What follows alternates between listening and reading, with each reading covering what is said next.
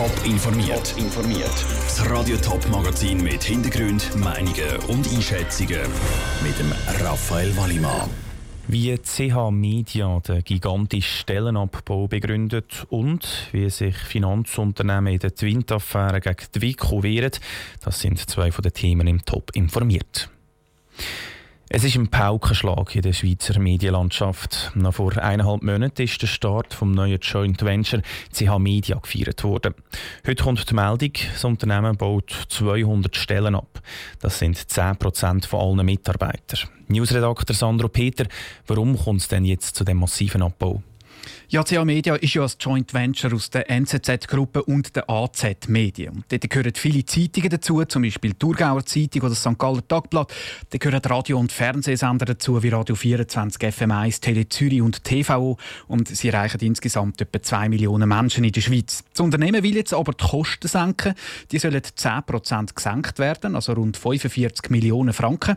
Und darum will das Unternehmen in den nächsten zwei Jahren die 200 Stellen abbauen. Das Unternehmen will da die natürliche Fluktuation ähm, natürlich nutzen, aber sie haben auch angekündigt, es werde Kündigungen geben. Also ein knallhartes Sparprogramm mit einem grossen Stellenabbau, das CH Media hier angekündigt hat. Kannst du denn da kurz ein bisschen erzählen, wie der Stellenabbau genau aussehen soll? Ja, viele Informationen gibt CH Medien noch nicht bekannt. Es soll in allen Bereichen des Unternehmens passieren, also bei den Zeitungen, im Online-Bereich, bei der Radio und beim Fernsehen. Und mit den Massnahmen will sich das Unternehmen, sagen sie so, für die Zukunft im schwierigen Markt fit machen. Das ist die Begründung. Die Kündigungen wollen sie sozialverträglich machen, so möglich das halt ist. Es gibt einen Sozialplan und bei den betroffenen Mitarbeitern wollen sie auch bei der Stellensuche dann helfen. Wir haben es schon angesprochen, das Unternehmen verkleinert so seine Belegschaft um rund 10 Prozent.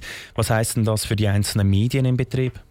Ja, bei der Gründung hat CH Media betont, dass sie wollen den unabhängigen Regionaljournalismus auch stärken. Das bedeutet natürlich, dass es viel Personal braucht mit vielen regionalen Redaktionen. Die Verantwortlichen haben aber auch schon angekündigt, dass es im Unternehmen keine Doppelspurigkeiten soll geben Und da äh, lässt natürlich schon ein bisschen Stellenabbau im Hinterkopf daran denken. Solche Doppelspurigkeiten gibt es natürlich besonders dort, wo mehrere Redaktionen im Unternehmen das Gleiche machen. Also beim sogenannten Mantel von Zeitungen zum Beispiel. Es könnte also vorkommen, dass die gleichen Beiträge in noch mehr verschiedenen Medien dann effektiv auch vorkommen. In welchen Redaktionen CH Media aber sparen will, das ist noch nicht bekannt. Danke Sandro für die Informationen. Nicht betroffen vom Stellenabbau sind die NZZ selber und das Online-Portal Watson. Die beiden Medien haben die NZZ-Gruppen und AZ-Medien nicht ins Joint Venture CH Media integriert. CH Media ist bis jetzt noch nicht für ein Interview erreichbar gewesen. Schweizer Finanzinstitute sollen mobile Zahllösungen wie Apple Pay und Samsung Pay boykottiert haben. Die WICO, Wettbewerbskommission, hat darum eine Untersuchung eingeleitet und Hausdurchsuchungen bei der UBS, Credit Suisse und der Postfinance gemacht. Das Finanzinstitut verteidigt sich gegen die Vorwürfe, wie der Beitrag von Franziska Busser zeigt. Laut der WECO haben sich die Grossbanken und die Kreditkartenfirmen Swisscard und Aduno zusammengetan, um Twint ihre eigene Bezahllösung zu schützen. Der Direktor von WECO, der Patrick Duque. Es besteht der Verdacht, dass eben mehrere Schweizer Finanzinstitute die mobile Bezahllösung von Apple Pay und Samsung Pay behindert hat, in dem Sinne, dass ihre Kreditkarten dort nicht äh, können hinterlegt werden und dass sie das eben gemeinsam äh, so beschlossen haben. Gestern und vorgestern sind Hausdurchsuchungen durchgeführt worden. Weitere Informationen gibt WECO für den Moment nicht bekannt. Die Banken reagieren ganz unterschiedlich auf das Verfahren. Bei der Postfinance heisst es, wir werden selbstverständlich kooperieren. Dann sehen wir, was rauskommt, sagt der Mediensprecher Reto Kormann. Wir sind beteiligt daran. Das ist ein Tochterunternehmen von uns. Und in dem Sinn nehmen wir schon Einfluss auf den Wind. Aber äh, ob das jetzt unerlaubt, erlaubt oder was auch immer für Absprachen gegeben hat, das wird die laufende Untersuchung zeigen. Credit Suisse lässt ausrichten, sie sind überzeugt, dass sich die Vorwürfe als unbegründet werden erweisen und bei UBS kommentiert man schriftlich. Wir kommentieren keine laufenden Untersuchungen, möchten aber festhalten, dass wir bereits 2016 mit Apple Pay versucht haben, eine Einigung hinsichtlich der Nutzung von UBS-Kreditkarten zu finden.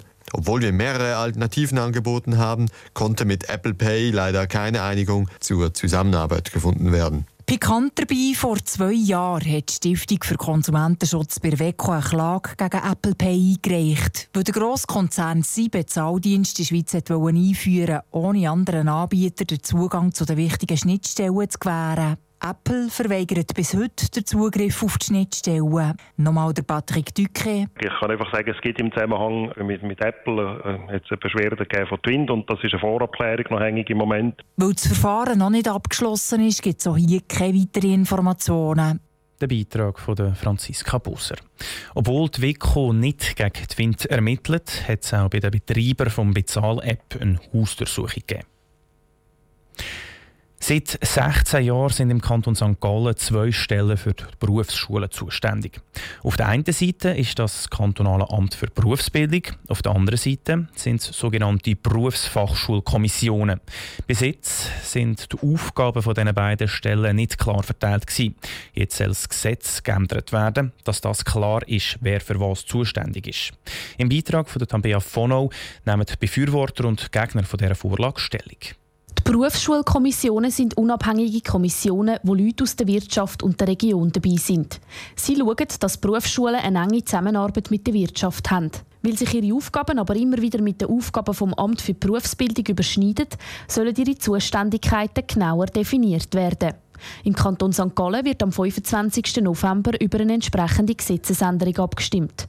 Für den FDP-Kantonsrat Beat Tinner ist es höchste Zeit, dass das Gesetz angepasst wird. Eine gute Berufsbildung kann nur im Sinne von unseren Bürgerinnen und Bürgern sein. Und je klarer, dass wir noch die Organisation haben und je klarer die Aufgaben zugewiesen sind, hat das auch einen Vorteil für die Personen, die vor Ort Schule gehen, aber auch für die Personen, die eine Lehre besuchen, dass das so geklärt ist. Seine Partei, die FDP, fordert darum zusammen mit der SVP und den Grünen, dass die Gesetzesänderung am 25. November angenommen wird. Das Gesetz sieht unter anderem vor, dass Berufsschulkommissionen ein Schulreglement machen, dass sie über das Bildungsangebot bestimmen und die Rektoren zur Wahl vorschlagen. Das Amt für Berufsbildung hat dann bei diesen Entscheidungen das letzte Wort. Genau das ist der Grund, warum die Gegner der Vorlage ein Nein fordern. Sie befürchten, dass Berufsschulkommissionen so nicht mehr genug selber entscheiden können. Das duale System stehe auf dem Spiel, sagt der CVP-Kantonsrat Peter Göldi. Weil man da die duale Bildung, ein System, das sehr gut funktioniert, ohne Not will kaputt machen und verändern.